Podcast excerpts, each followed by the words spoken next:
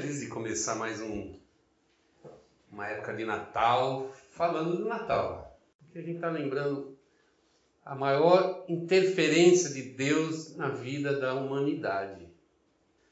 E esse Natal de Deus é um Natal que nos tem valido até hoje e nos tem abençoado.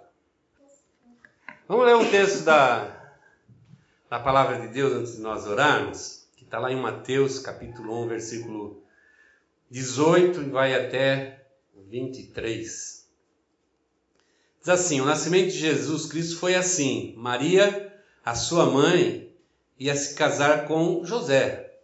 Mas antes do casamento, ela ficou grávida pelo Espírito Santo. José, com quem Maria ia casar, era um homem que sempre fazia o que era direito.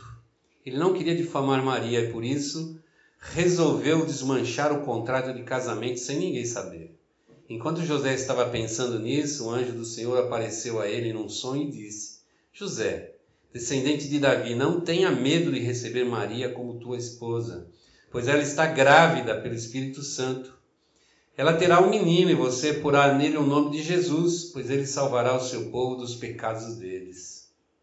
Tudo isso aconteceu para se cumprir o que o Senhor tinha dito por meio do profeta. A virgem ficará grávida e terá um filho que receberá o nome de Emanuel. Emanuel quer dizer Deus está conosco. Quando José acordou, fez o que o anjo do Senhor havia mandado e casou com Maria. Porém não teve relações com ela até que a criança nasceu. E José pôs no menino o nome de Jesus. Feche seus olhos, vamos orar a Deus nesse momento. Que Ele nos, nos abençoe nessa meditação Vamos orar. Pai, em nome de Cristo Jesus, nós glorificamos a Ti. Senhor, já com alegria no coração, ó Pai, de poder, ó Deus, compartilhar essa mensagem tão especial da Tua palavra, a mensagem mais linda, Senhor. É a vinda maravilhosa de Cristo ao mundo. Tu fales conosco nesses dias, Senhor, que a gente fique sensível à voz do Teu Espírito Santo Abençoa cada um de nós nessa noite, fala em cada coração, eu te peço em nome de Cristo Jesus. Amém. Amém. Eu estava pensando a respeito das mudanças que, que aconteceram nos últimos tempos, principalmente depois da internet. Eu lembro que nessa época de Natal, a gente comprava cartão de Natal, botava no correio, mandava para a pessoa, e a pessoa, quando recebia, ficava quase na, na obrigação de mandar um de volta, né? Forma da gente desejar Feliz Natal. Hoje simplificou tudo, né? A internet facilita muito a nossa comunicação, a nossa vida. Mas a mensagem, Feliz Natal, parece que continua igual, continua a mesma. Passa os anos, muda a tecnologia, mas esse cumprimento Feliz Natal acho que é o mais comum. É o mais comum. Mas, para muitas pessoas, desejar um Feliz Natal é desejar um Natal repleto de presentes, uma mesa farta. Para muita gente é isso, é um momento de, sabe, de confraternização com a família, que é bacana também, não acho que é errado. Essa é uma visão de Feliz Natal, mas tem uma outra visão de Feliz Natal que faz com que a gente olhe lá para dois mil anos lá atrás para um lugar praticamente inexpressivo na história bíblica, um lugar chamado Belém. Nada assim que pudesse fazer jus ao fato de o Cristo, o Senhor, nascer naquele lugar. Nós vemos ali um, nessa cidade, nesse momento tão especial, Deus querendo mostrar que apesar dos pesares, apesar do homem ter se afastado de Deus, ter se afastado da sua vontade, corrompido por causa do pecado, ainda assim Deus nos ama. E Deus nos ama tanto que ele se propôs a nos resgatar. E a mensagem de Natal é uma mensagem de resgate. E a gente sabe o que é resgate, né? Resgatar é você tirar numa situação de perigo, uma situação de quase morte, e trazer novamente para a vida. E não é à toa que a palavra de Deus diz que por causa de Jesus, da sua vinda, da sua obra, nós nascemos outra vez, nascemos de novo. E isso é muito importante. E a gente pensar que Cristo nos dá uma nova vida, aumenta inclusive a nossa maneira assim especial de olhar para a vinda de Cristo nesse mundo. Porque sem Cristo nós não teremos vida nova. E sem vida nova nós não poderíamos nunca nos chegar a Deus. Eu fico pensando aquela criancinha naquela manjedoura, uma, uma cena tão humilde, né? Ele estava vindo ao mundo o próprio Deus. Uma criança, e quando a gente, quando a gente tem filhos, a gente quer um, sempre o melhor para o nosso filho. Eu acho que esse é um pensamento normal e comum, né? Nós fazemos tudo que está ao nosso alcance, fazemos às vezes até mais do que está ao nosso alcance para que isso aconteça. Mas engraçado que aquela criança que estava ali naquela manjedoura, por incrível que pareça, ela já nasceu com o seu destino traçado. E a palavra deixa muito claro que ele veio ao mundo com um objetivo muito especial de morrer por nós naquela cruz. Jesus veio ao mundo já com seu destino traçado por Deus. E por mais estranho, paradoxal que possa parecer, é por causa desse destino já traçado por Deus daquela criança que o nosso destino eterno mudou e mudou muito. Mudou muito. Hoje nós podemos dizer que nós recebemos de Cristo Jesus a vida eterna. E a sua palavra não deixa dúvida. Diz, olha, quem crê em mim nunca vai morrer. Mas já passou da morte à vida. Hoje nós já vivemos a eternidade, para falar a verdade. Já vivemos. Nós já pensamos a nível de eternidade, deveria pelo menos ser assim. Eu quero frisar um, um versículo só desse texto que nós lemos, que é o versículo 23. Diz assim: A Virgem ficará grávida e terá um filho e receberá o nome de Emanuel, que quer dizer Deus está conosco. Essa ideia de Deus estar presente no meio dos homens não é uma coisa que foi um, um momento de inspiração de Deus, que Deus, de repente, em algum momento da, da, da história ali, falou assim, ah, vou mandar meu filho lá para tentar resolver esse problema, né?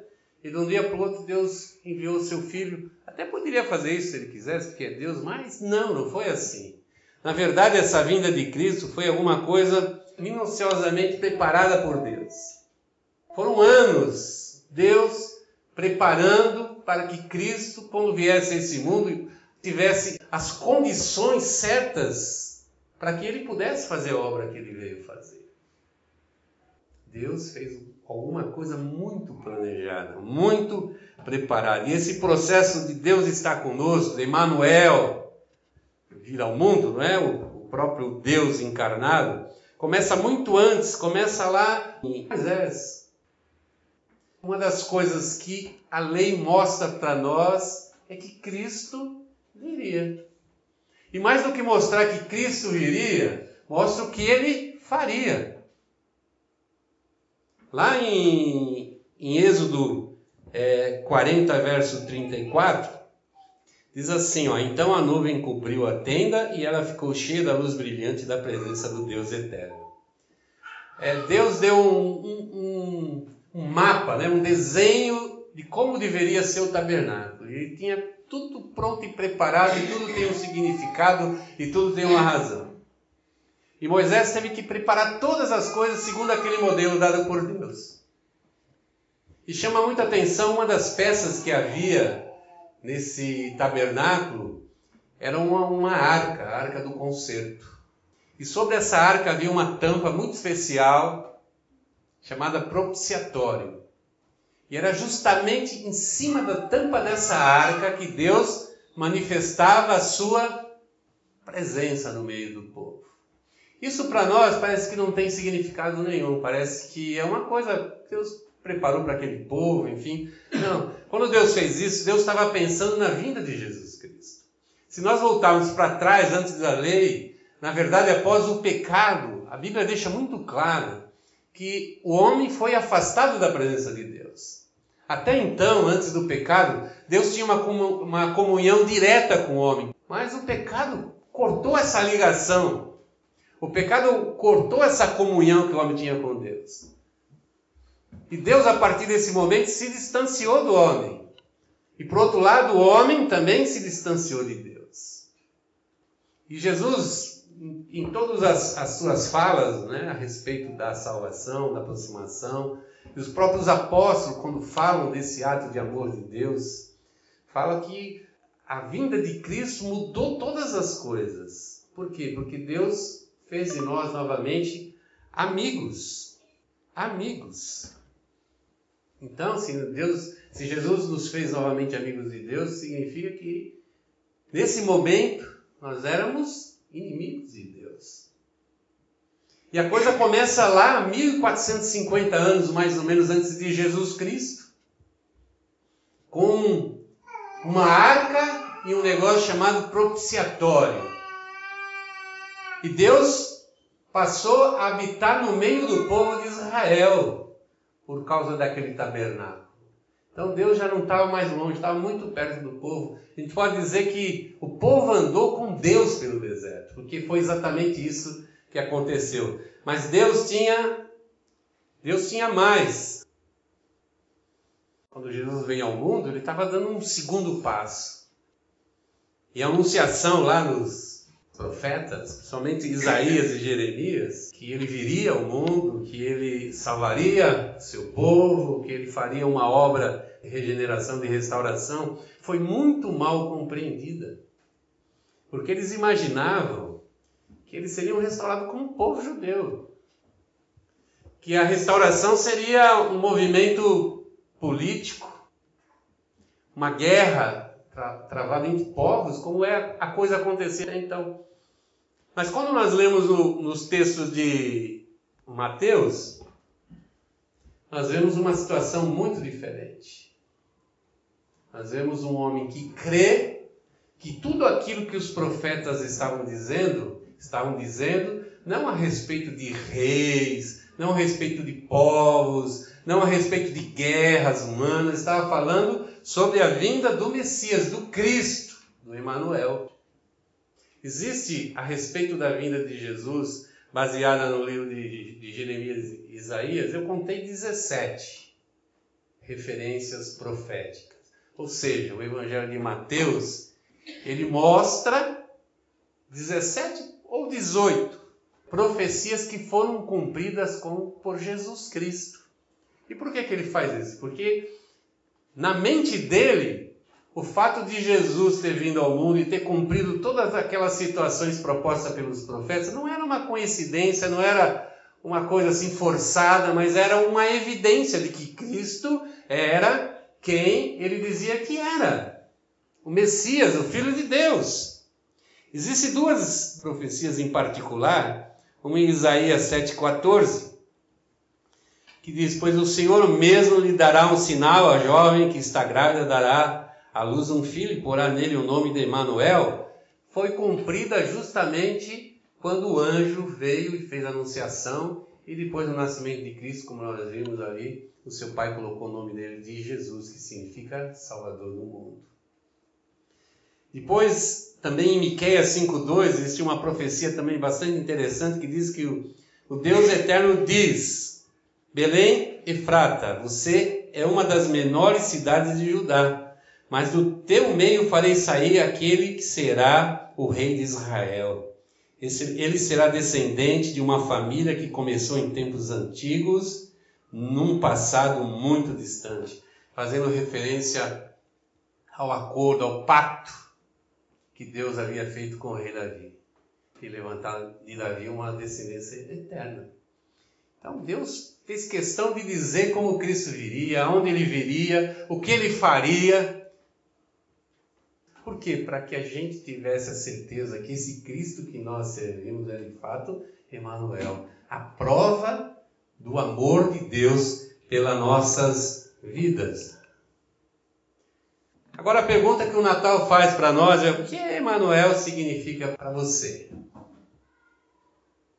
É uma história linda, né? maravilhosa. Mas o que ele muda na minha vida? O que ele transforma? O que ele faz a minha vida ser diferente? Pelo fato de Jesus ter vivido nesse mundo como homem, como ser humano, ele experimentou muitas coisas na sua vida, frustrações, sofrimentos, angústias, tristezas. Depois, durante seu ministério, reprovação, perseguição, ao ponto de ser crucificado. Então nós podemos dizer que ele sentiu na sua própria carne o que é ser um humano, o que é ser como eu e como você. Então, por nos entender como humano agora, ele pode, sabendo das minhas fraquezas, me ajudar, me socorrer. Mas não para por aí, não.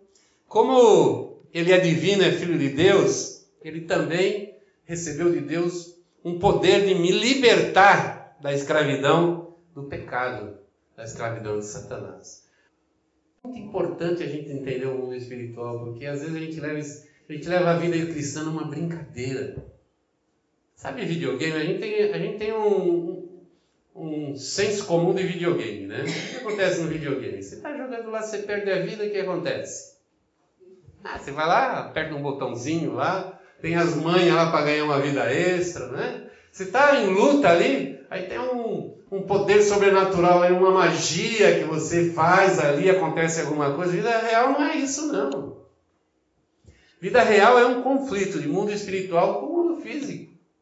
E lamentavelmente é o confronto do mundo maligno das trevas com o reino de Deus. E nós estamos no reino de Deus, por isso você é um alvo de Satanás. Você é um alvo de Satanás. Satanás está louco para botar a mão na sua vida, para te derrubar.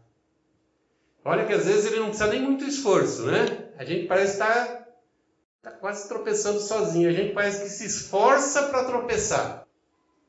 E o mundo espiritual passou a ser confrontado pelo Reino de Deus depois da vinda do Emanuel, depois da vinda de Jesus. Então, se eu não entender o que está acontecendo na minha volta, na minha vida, eu vou levar a coisa meio na flauta, meio. Parece que. Ah, depois no final Deus vai recetar tudo, vai dar mais vida extra para todo mundo. Não vai dar. Não vai dar. E nós precisamos entender que Cristo veio justamente para nos libertar desse mundo maligno, desse mundo de trevas. A terceira coisa que eu entendo, que eu pensei ali a respeito de Cristo Jesus, diz respeito à questão de ele ser uma pessoa que não conheceu pecado, completamente santo, e por isso ele se transformou no sacrifício de Deus pela minha vida. Eu tenho que entender isso. E olhar para Jesus naquela manjedoura me faz olhar mais à frente a obra de Jesus e como ele, na função de sumo sacerdote, também na função de oferta, ele mesmo se entregou, e a Bíblia deixa muito claro isso, que ele fez uma entrega pessoal, ele se entregou por você e por mim naquela cruz. Então, quando eu olho para aquela criança, eu preciso entender o que significa Cristo estar presente no nosso meio. E mais do que isso, me faz entender que Emmanuel significa muito mais do que eu possa imaginar. Emmanuel significa que eu não estou sozinho. Sabe, você já teve aquele sentimento que parece, ah, cara, parece que eu estou sozinho, parece que ninguém me entende, parece que nada está dando certo. A gente olha para a vida e fala, ah, parece que não faz muito sentido tanta dor, tanto sofrimento. Mas quando eu olho para Emmanuel, Deus conosco, eu percebo que eu não estou só. Não estou sozinho nesse mundo, Ele está comigo. Mesmo que o mundo inteiro me abandonar, mesmo que as pessoas da minha família, o pai e a mãe, como diz a palavra de Deus, mesmo que o pai e a mãe te abandonar, coisa rara e difícil, acontece, mas raro e difícil. Você não vai ficar só. Emmanuel é Deus conosco em todos os momentos. Jesus diz lá no ID, lá de, no finalzinho do, do livro de Mateus, no capítulo 28, vou estar com vocês até o final dos séculos. Enquanto houver vida, o Senhor vai estar presente com aqueles que o reconhecem na sua vida, a sua presença na sua vida. Mas também, Emmanuel significa que eu também tenho um Deus que me ampara, que me apoia. O Deus conosco também é poderoso e atua na minha vida, me sustenta nas horas difíceis, nas horas de angústia, de tristeza, mais do que acreditar em mim, querer me ajudar. Ele fez uma coisa ainda muito maior do que eu poderia imaginar. Ele colocou em mim o seu Espírito Santo. Deus conosco é Deus dentro de nós. Dentro de nós. E a Bíblia diz que nós somos o templo do Espírito Santo, e isso é uma coisa muito séria, irmãos. É uma coisa muito maravilhosa, mas é uma coisa muito grave, muito séria. Ninguém vai pegar um pano lá do. limpar o chão, limpar o banheiro, né? E vai enxugar uma louça. A gente é cuidadoso nisso. A gente vai num lugar público, às vezes não quer usar o banheiro. Sabe que as mulheres, né? Bem mais complicado até, né? Porque ah, sujo. Mas quando a gente olha para a nossa vida, a gente não tem esse mesmo parâmetro, não, não pensa da mesma forma. É tipo assim, parece que o Espírito Santo de Deus pode viver em qualquer lugar. O Espírito Santo chama Espírito Santo porque ele é santo. E quando a gente pensa no templo do Espírito Santo, a gente pensa que o lugar que é o templo onde vai habitar o Espírito de Deus tem que ser um lugar também santo, limpo. Limpo. Muitas vezes a gente esquece. Emmanuel está comigo, Deus está comigo, mas parece que eu não faço muito jus a essa, esse nome de templo do Espírito Santo. Deus conosco é vida limpa. Porque aquele que tem o coração limpo, as mãos limpas, como diz a palavra, Deus ampara. Deus cuida, Deus apoia.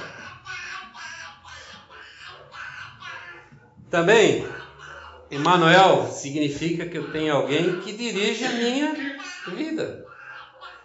É interessante que é, quando a gente fala de Deus, do Espírito Santo, fala da palavra de Deus, quando a gente fala das coisas relacionadas a Deus, nós devíamos estar falando de coisas que obrigatoriamente vão nos levar para a presença de Deus. O Espírito Santo vai querer sempre nos levar para a presença de Deus. A palavra de Deus sempre vai querer nos levar para a presença de Deus. A própria igreja, ela deveria nos levar para a presença de Deus a comunidade em que a gente se reúne como cristão, igreja, tem essa proposta de nos levar sempre para a presença de Deus. Mas é engraçado que ultimamente o que a gente mais vê é a gente vendo as coisas de Deus nos levando para o consumo do mundo, para as coisas do mundo. Um crente feliz hoje não é um crente que prega, que evangeliza, que ora pelas pessoas, que testemunha que Emmanuel é Deus na vida dele, mas que está satisfeito porque tem bens materiais. Não sou contra bens materiais, não, viu, gente? Se Deus me der, eu vou ficar muito feliz. Mas esse não é o foco da nossa. Isso não é o foco de quem tem Deus dentro de si. Isso talvez é o foco das pessoas que não têm Deus no coração. Elas vivem para isso. Mas nós vivemos diferente, porque nós vivemos debaixo da autoridade do Deus que me dirige. Quando eu digo que Deus está comigo, eu tenho que dizer que Deus é quem dirige a minha vida. Deus é que dirige a minha vida. Se isso não for verdade, infelizmente, eu acho difícil Deus continuar em nós. E finalizando, Emmanuel significa que preciso dar lugar a Jesus Cristo em minha vida.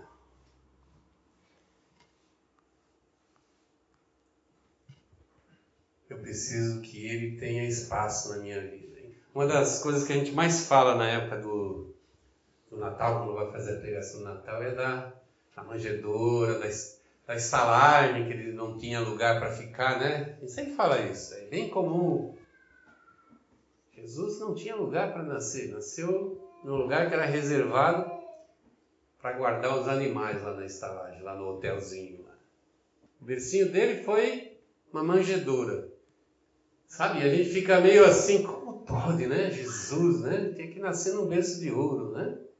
Mas a gente é tão crítico em examinar essa situação da época que se esquece de olhar para a nossa própria vida. Jesus tem lugar na minha vida? Jesus tem lugar na sua vida? Tem. É Ele que você segue? Ele que dá o rumo para você? É Ele que te dá os objetivos? Ou você está dando sem rumo, sem objetivo? Porque quando Deus está conosco, quando Emmanuel está conosco, a gente sabe onde está e a gente sabe onde vai chegar. E é por isso que a gente luta, é por isso que a gente. Vamos ficar de apenas vamos orar.